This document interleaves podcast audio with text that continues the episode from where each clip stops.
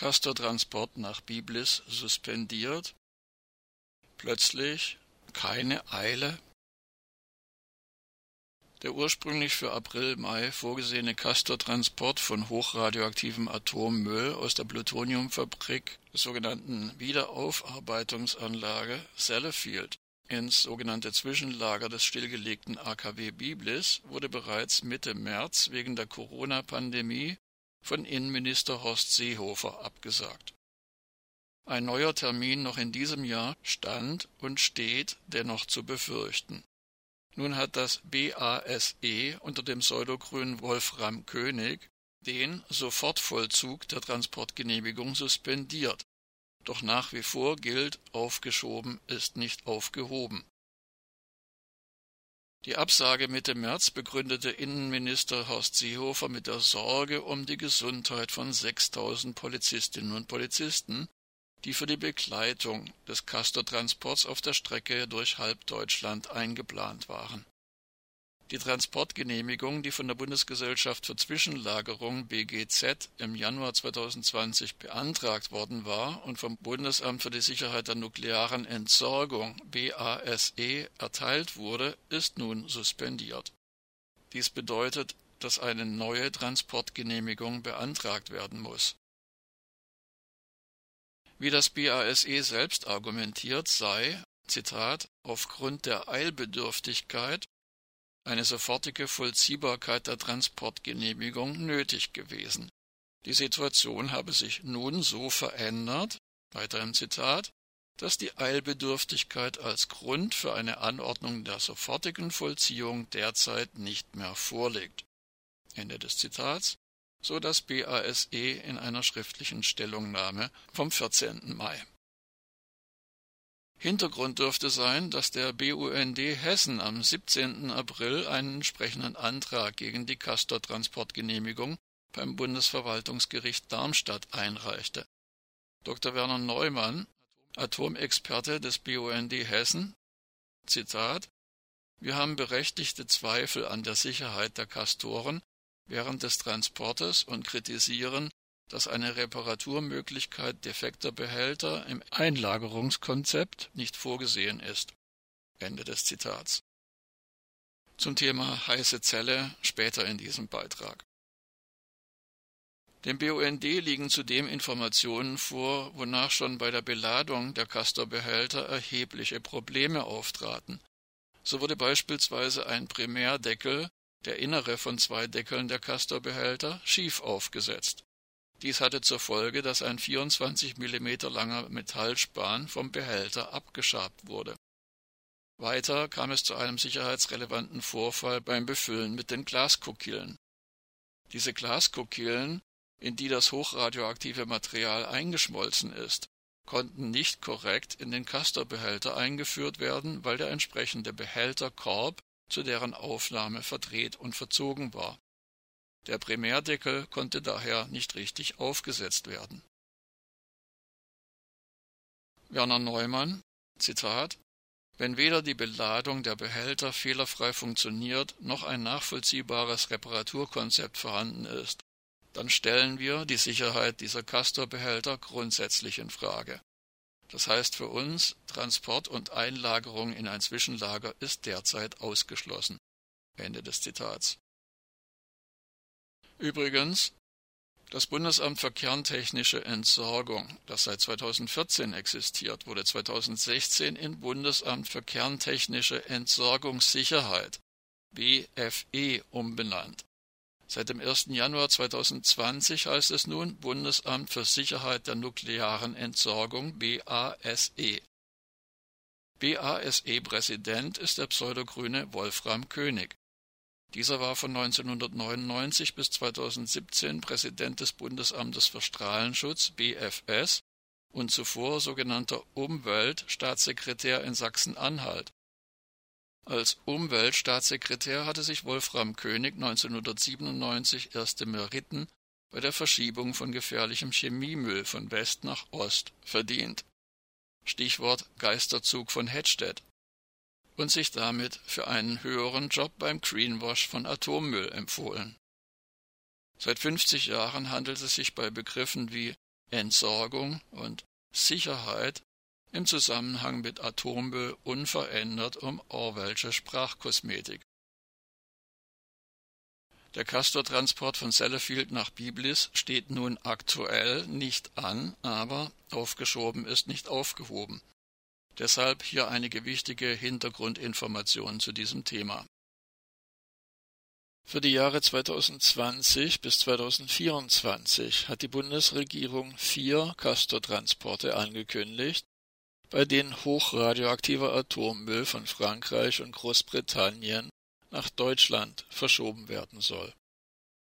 Es ist geplant, diesen Atommüll in Deutschland in vier hierfür völlig unzureichenden sogenannten Zwischenlagern an den AKW-Standorten Biblis, Philipsburg, Isar und Brockdorf abzuladen. Nach wie vor gibt es weltweit kein sogenanntes Endlager und ein sicherer Standort für hochradioaktiven Müll ist nirgendwo in Sicht, auch nicht in Finnland. In Deutschland sind immer noch sechs Atomkraftwerke in Betrieb und nach wie vor gibt es kein verlässliches Datum für deren Stilllegung. Auch die Brennelementefabrik Lingen und die Urananreicherungsanlage Kronau liefern weiterhin den Brennstoff für rund 100 Atomkraftwerke weltweit und dies mit unbefristeter Betriebsgenehmigung. Die Erfahrungen in Schweden 1998, Spanien 2009 und Belgien 2015 sowie im Jahr 2010 in Deutschland haben gezeigt, dass das Versprechen eines Atomausstiegs jederzeit gebrochen werden kann. Eine im Herbst 2021 gewählte neue Bundesregierung kann, nach dem Vorbild des unter Bundeskanzlerin Angela Merkel im Jahr 2010 beschlossenen sogenannten Ausstiegs aus dem Atomausstieg, das Atomgesetz ändern und eine Verlängerung der Laufzeiten der Atomkraftwerke erlauben. Die genannten vier Fälle, in denen in Europa Atomausstiegsversprechen gebrochen wurden, sind in Deutschland kaum bekannt. So hatte etwa die belgische Regierung am 31. Januar 2003 einen angeblich unumkehrbaren Atomausstieg beschlossen. Doch am 18. Juni 2015 wurde mit einem neuen Gesetz der Atomausstieg in Belgien gekippt und eine Verlängerung der AKW-Laufzeiten von 40 auf 50 Jahre beschlossen. Die beiden Risse-Reaktoren des AKW Duhl, die 1975 in Betrieb gegangen waren und die 2015 hätten stillgelegt werden sollen, dürfen daher noch bis 2025 weiterlaufen.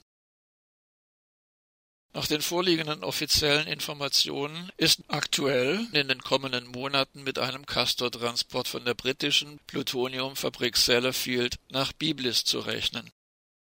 Ein weiterer Castortransport von der französischen Plutoniumfabrik La Hague soll in diesem oder dem kommenden Jahr folgen und ins sogenannte Zwischenlager des AKW Philipsburg gehen.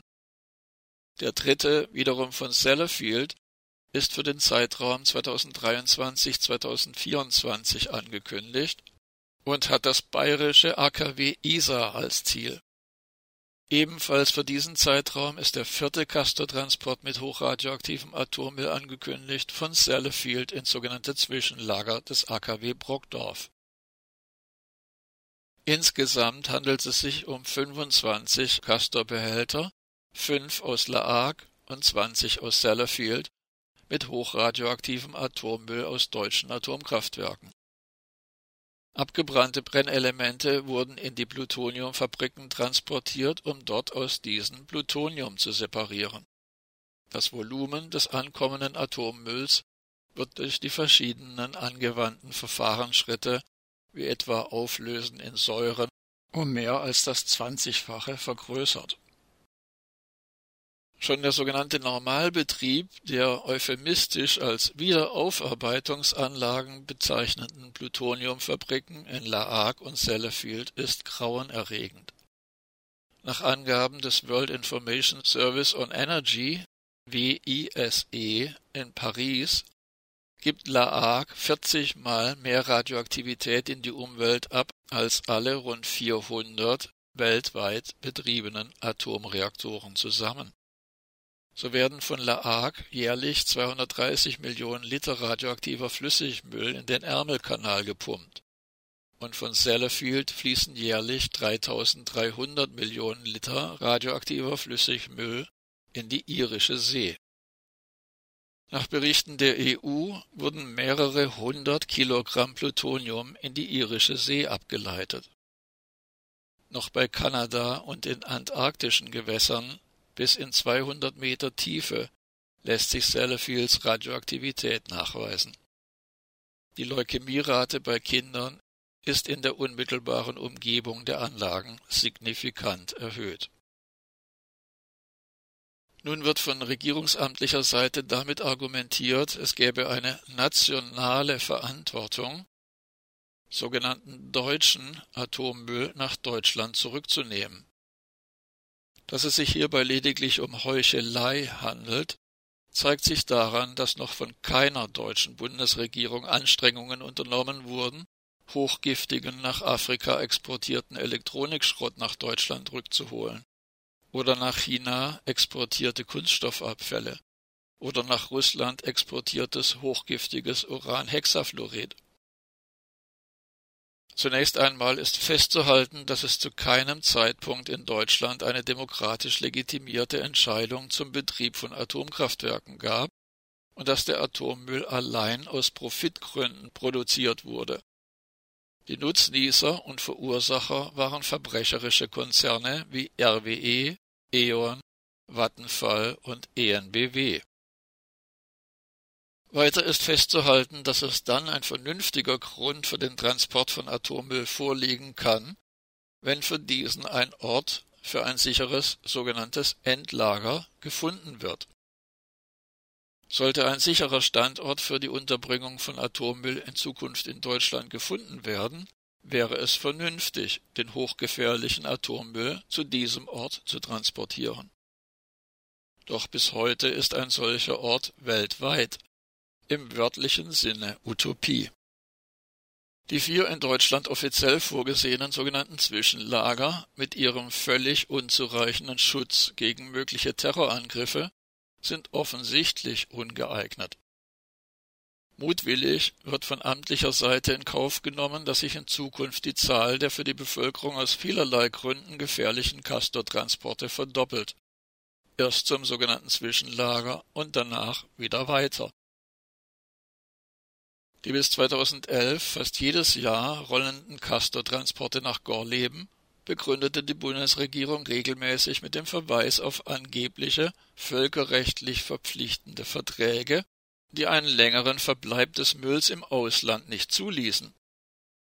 Dieses Scheinargument wurde bereits im Jahr 2001 widerlegt, denn damals hatte die japanische Regierung nach dem Skandal um massive und systematische Fälschungen in der Plutoniumfabrik Sellafield die Verträge einseitig gekündigt und den weiteren Rücktransport von Atommüll gestoppt.